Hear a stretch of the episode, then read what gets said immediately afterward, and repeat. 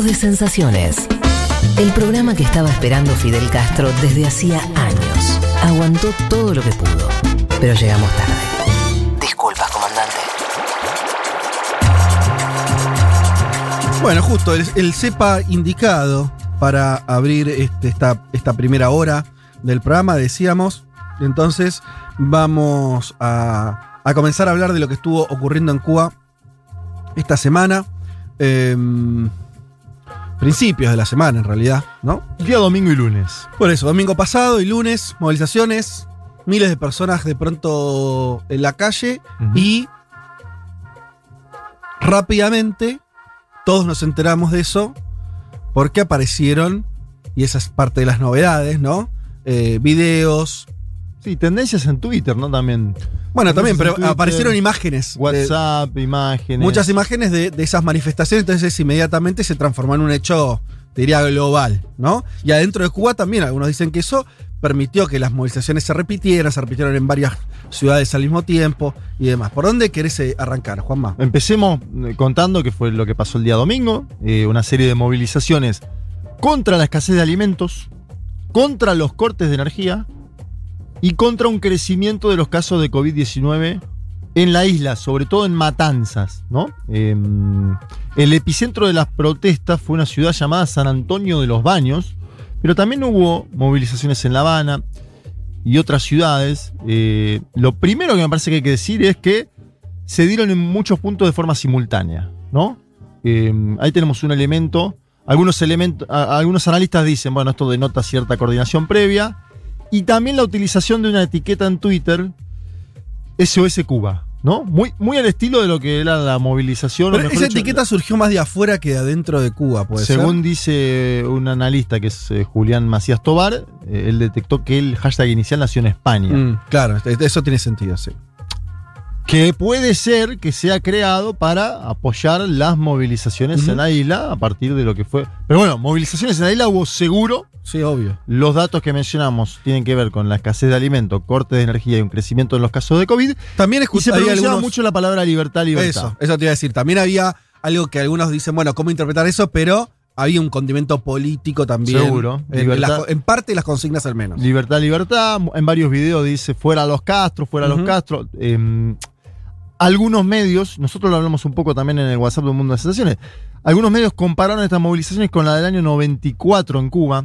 A mí me parece que está bien poner ahí el, el eje también, porque. A ver. No, digo que podemos compararla con la de Venezuela 2014, 2017, podemos compararla con la de Nicaragua 2018, pero yo creo que para entender a Cuba hay, hay que hablar de Cuba. eh, y, que, y que en el 94 ya hubo una serie de movilizaciones parecidas a esta, o principalmente situadas en La Habana, donde, si se acuerdan, fue el propio Fidel Castro ¿no? a, a conversar con los manifestantes, pero una serie, en agosto del 94, el, el llamado maleconazo, me parece que ahí hay bastante como para mirar. Sí, porque era un momento muy complicado. Hacía, eh, recordemos, pues los oyentes no tienen, sobre todo los más jóvenes, por qué tenerlo automático.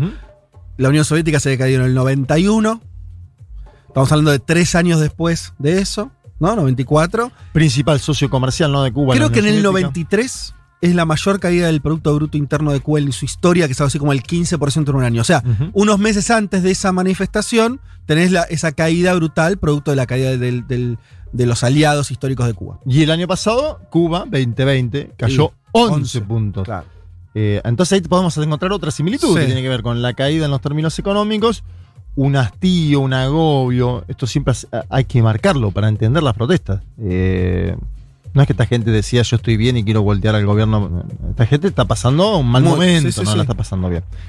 Eh, en ese entonces fue Fidel Castro al malecón. Lo, lo menciono porque Miguel Díaz Canel, y esto lo, lo menciona Lula en su, en su hilo de Twitter, el Ajá. expresidente de Brasil, fue a San Antonio de los Baños, fue a la ciudad donde se produjeron las movilizaciones o, uno de los epicentros. Las manifestaciones siguieron, bueno, hubo detenciones, esto está claro, eh, lo- se, se muestra, hubo un fallecido, lo dice el propio gobierno cubano, ¿no? De hecho, me sorprendió eso porque lo vi, vi al gobierno cubano hablando de, de ese muerto como producto del gobierno no lo dice exactamente producto de la represión, pero dice producto de las situaciones, De los hechos, de sí. los hechos que se daban. Eh, uno puede suponer que tuvo que ver con, con la represión por parte del gobierno.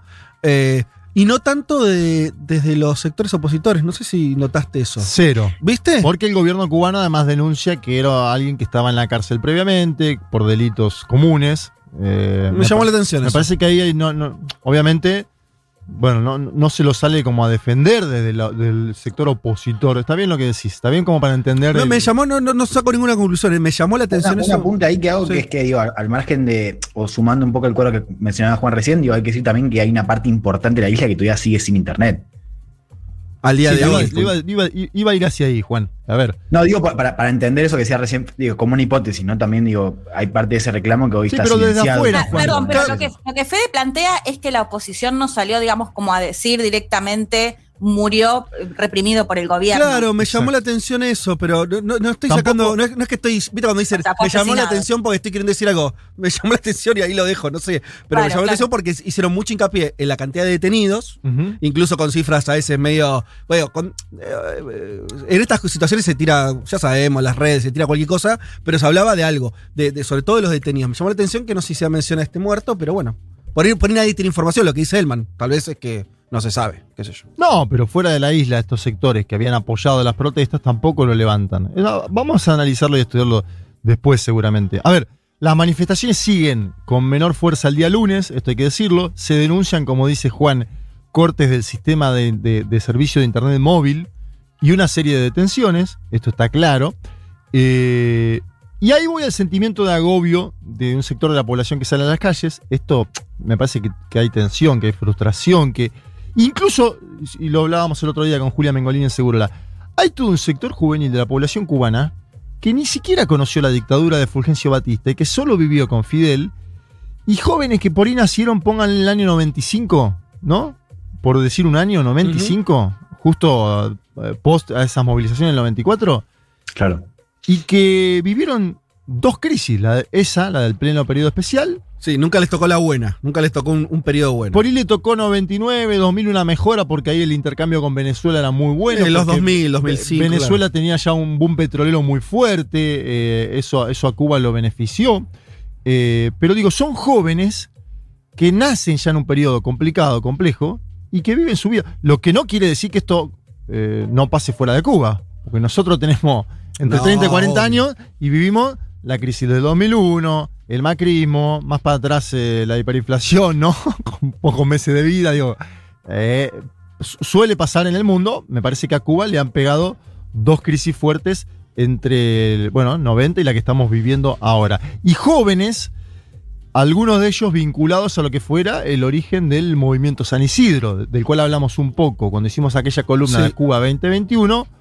Un, un movimiento San Isidro que nace en el año 2018 contra un decreto, el decreto 349, que establece parámetros sobre la actividad cultural y que ellos denuncian como persecutorio sobre Bien. la cultura. O sea, son sobre todo grupos de jóvenes eh, vinculados al arte, Sí, el movimiento San Isidro. el movimiento San Isidro, y, y- y está bien que lo nombres porque se nombró mucho en estos días como uno de los centros de la protesta. Exacto. Yo uno de los motores de la protesta. es un movimiento en principio heterogéneo y el año pasado, y esto me lo acuerdo puntual porque lo, lo- lo estudié, directamente apoyaban a algunos de estos eh, jóvenes a Donald Trump en los Estados Unidos y decían que tenía que haber más sanciones de Estados Unidos. Digo, para poner en claro, esto también sucede a veces con Venezuela, ¿no? Que hay sectores, María Corina Machado, que dice, estamos a favor de que haya más sanciones, Sí. queremos que haya más... san- No queremos- suele ser la, la posición mayoritaria ni siquiera de los opositores. Es un Pero- sector. pero existe, y en sí. el movimiento San Isidro hay un sector, yo digo que es heterogéneo porque no quiero simplificar tampoco. Me Mm. parece que esto.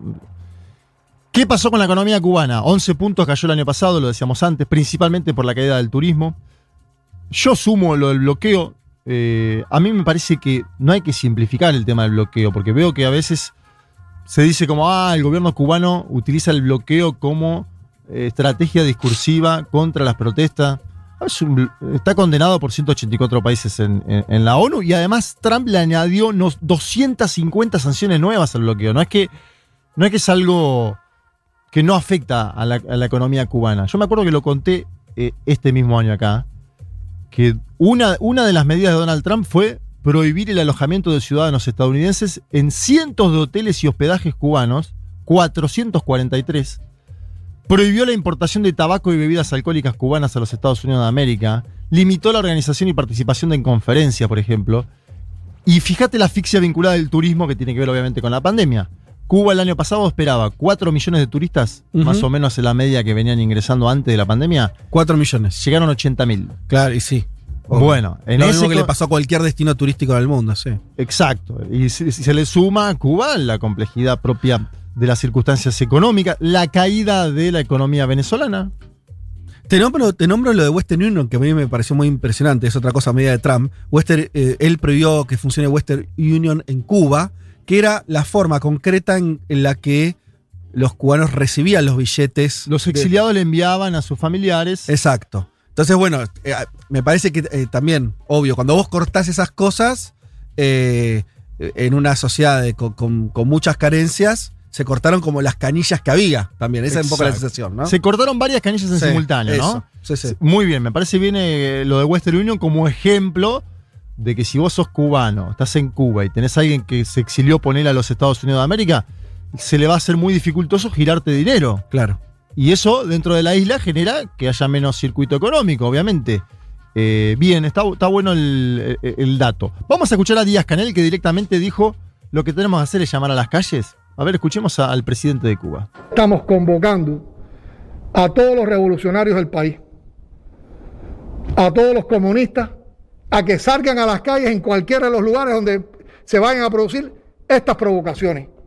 Hoy, desde ahora y en todos estos días. Y enfrentarla con decisión, con firmeza, con valentía.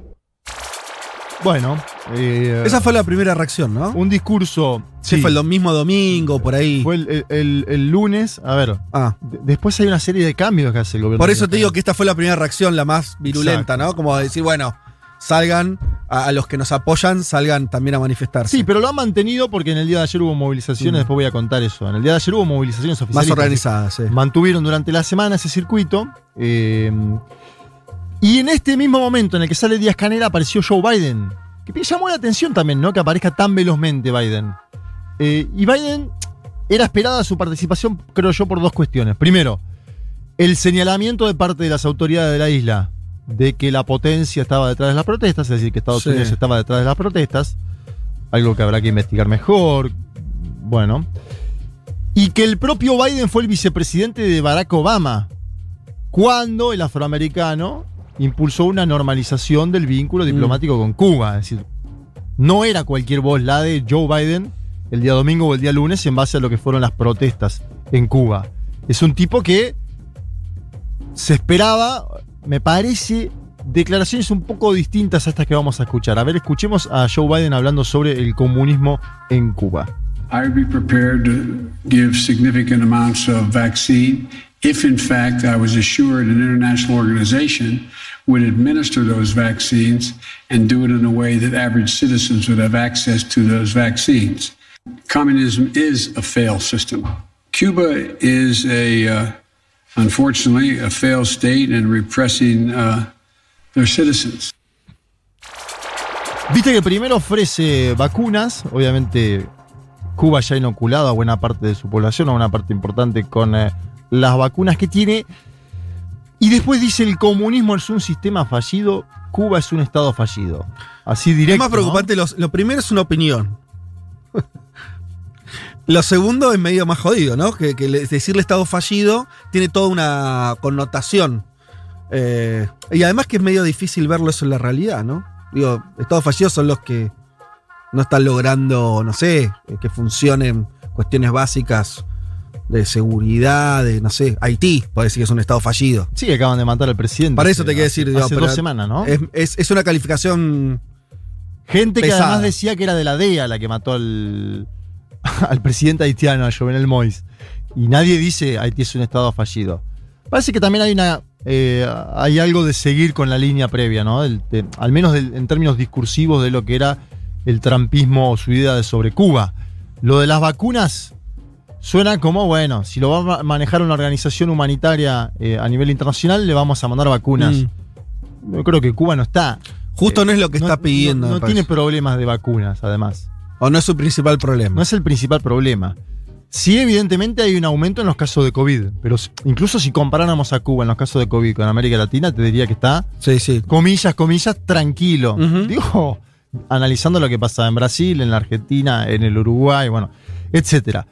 Cuando Joe Biden dice que Cuba es un estado fallido, ¿qué pasa? Hay sectores de la derecha, más a la derecha en los Estados Unidos de América, o sea, obvia- obviamente a la derecha del Partido Demócrata, que directamente le piden jugar más a fondo. Y aparece el alcalde de Miami, un hombre llamado Francis Suárez.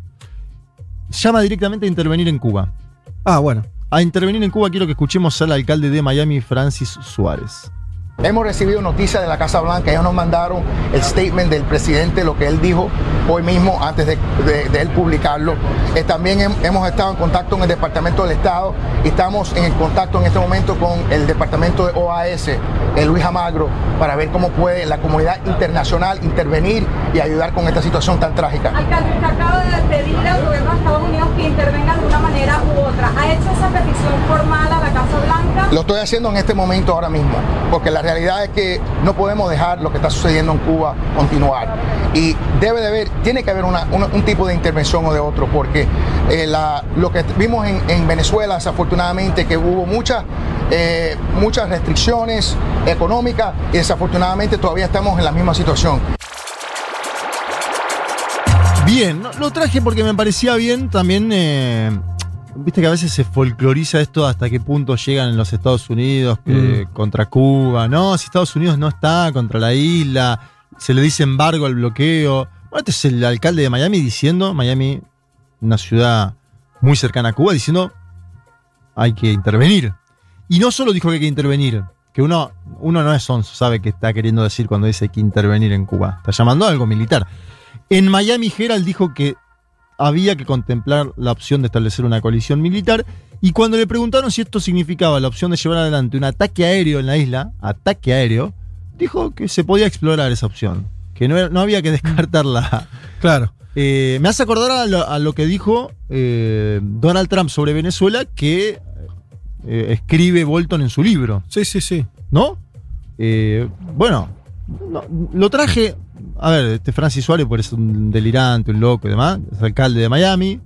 Tiene un cargo No, me público. Juanma, me parece que explica algo importante que es que Cuba, esto se, se dice mucho, pero está bien el audio, me parece lo, lo completa, lo, lo, lo escenifica, que es Cuba es parte de la política interna de Estados Unidos. Totalmente. Entonces, cuando vos ves las posiciones, sea de Biden, sea de los republicanos, yo que todos están pensando, y, y no te olvides nunca, esto, eh, él man- por ahí quiere aportar alguna cosa también, pero Miami, eh, la Florida, es, viene siendo clave la elección del presidente de Estados Unidos. Sí. O sea, además de que es. ¿entendés? Eh, entonces, claro que eso es parte de la política interna ya, hay que pensarlo así, ¿no? Sí, ganó Donald Trump en la Florida. Eh, ah, evidentemente, Donald Trump pensaba que con la Florida iba a conseguir seguir en la Casa Blanca. Y casi lo hace, ¿no? Mm. Porque perdió en otros estados, Sí, sí. donde no se preveía por ahí que ganara Joe Biden. Y cada vez más decías, eh, Juan, que es así. Sí, sí, cada vez más. A Florida en el mapa electoral de Estados Unidos es cada vez más, eh, tiene cada vez más peso. Por eso también yo creo que eso es, es como decís vos, ¿no? Es sintomático para entender cómo. O sea, que cada vez política interna, pero es, está teledirigida a Florida. Que además Total. es medio como un centro de poder donde empiezan a surgir figuras asociadas directamente con el conflicto, como Marco Rubio. Marco Rubio construyó su carrera política, es un senador que hoy es de la primera línea Sí. republicana, a raíz de, bueno, el discurso anticomunista en Claro, Cuba. Claro. Sí, y, de, señor. y de hecho decir que el apoyo a Trump mejoró en la última elección con Mm. respecto a la primera en Florida, después de tener una postura mucho más dura con respecto a Cuba.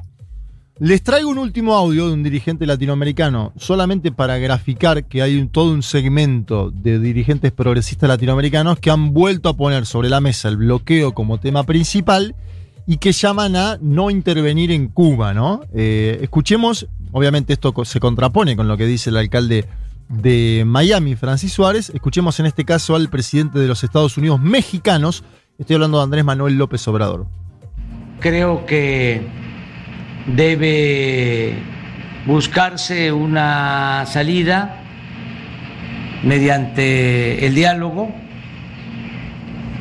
sin el uso de la fuerza, sin la confrontación, sin la violencia.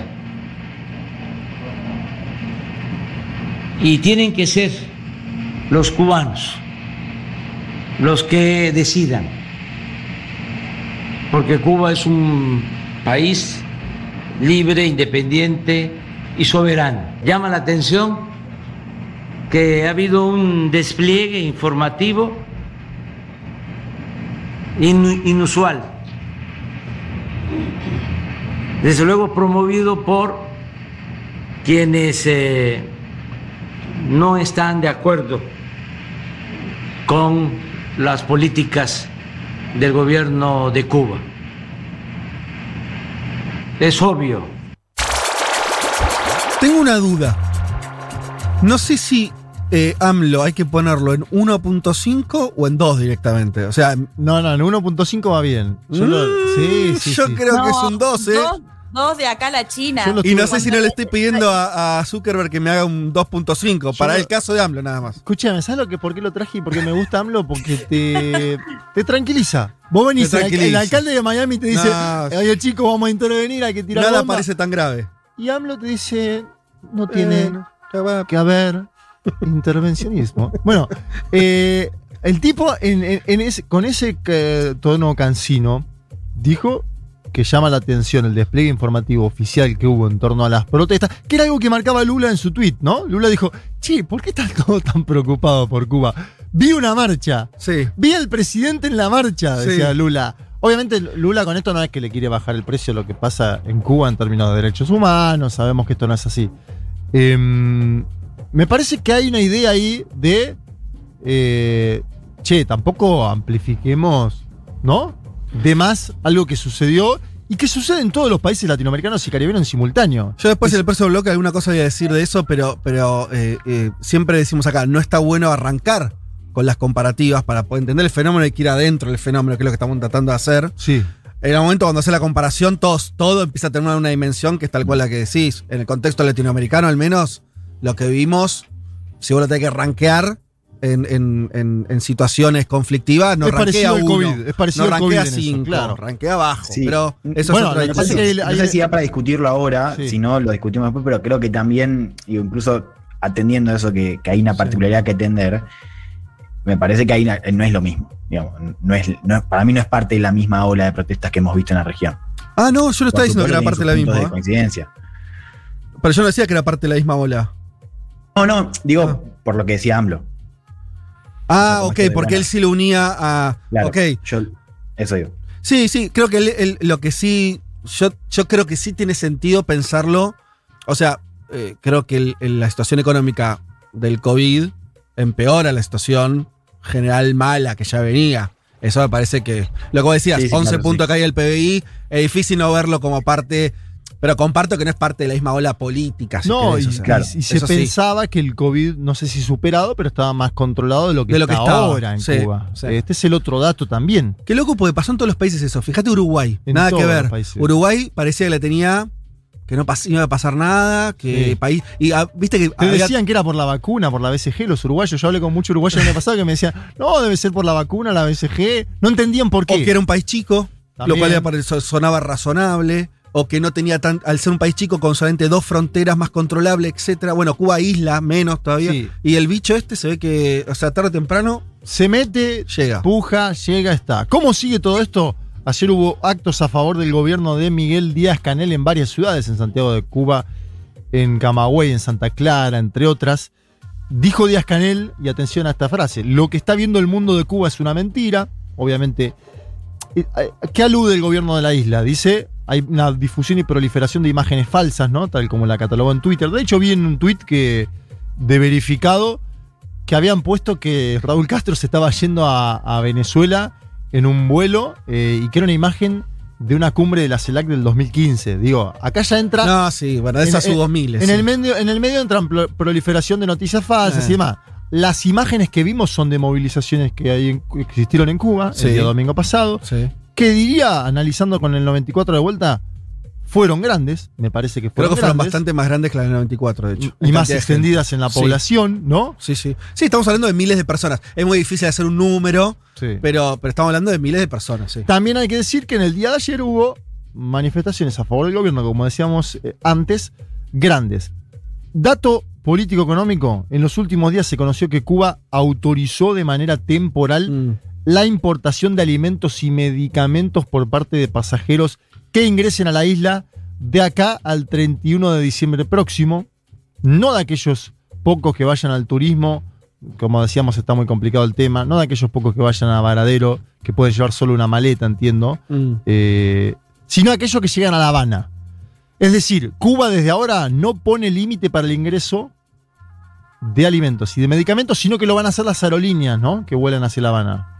Está bien. Es, Bueno, pero ahí aparece Sí. cierta escucha, ¿no? Me parece, el de decir, bueno, hasta ahora vos podías entrar 10 kilos de medicamentos libre de impuestos. Mm. Ahora podés entrar lo que te deje la aerolínea. sí. Si vos querés despachar 23 kilos de alimentos o de medicamentos, lo vas a poder hacer libremente.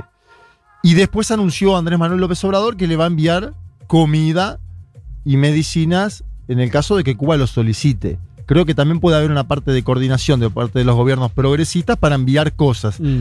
Cuba además está avanzando en normativas de pequeñas y medianas empresas. ¿Te acordás que esto también lo hablamos?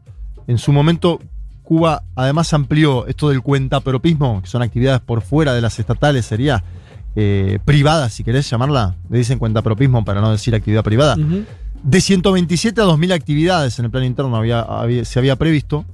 Eh, y está intentando avanzar en normativas en torno a las pequeñas y medianas empresas. Hay 120, 124 actividades donde el Estado sigue con plenas atribuciones, salud, educación, prensa, otra, y defensa.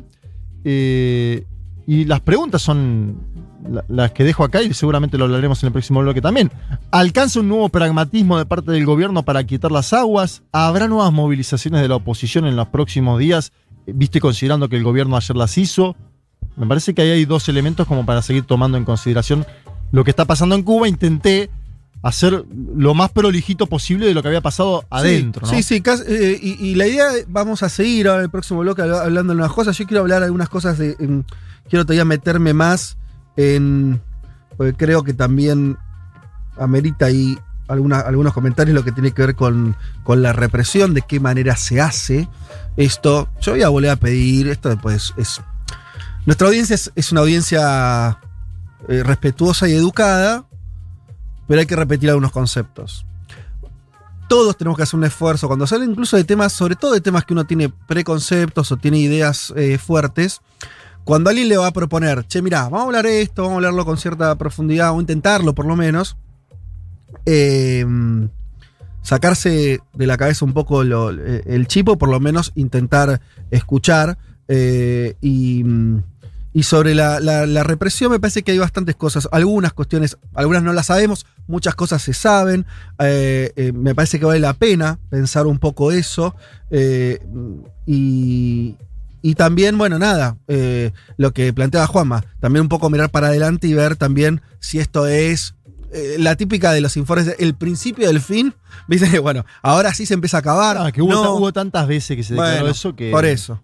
Pero eh, también lo que vos señalás ahí por la cuestión de los jóvenes, una nueva generación, cómo es la, cómo, si tiene, si hay canales de participación que pueda ir aglutinando eso o no, eso no existe, ¿no? La discusión también dictadura o no. Y vamos a escuchar algunas opiniones, también no nuestras solamente, así que, en fin, quédense, ya venimos y seguimos con un poco más con el tema Cuba.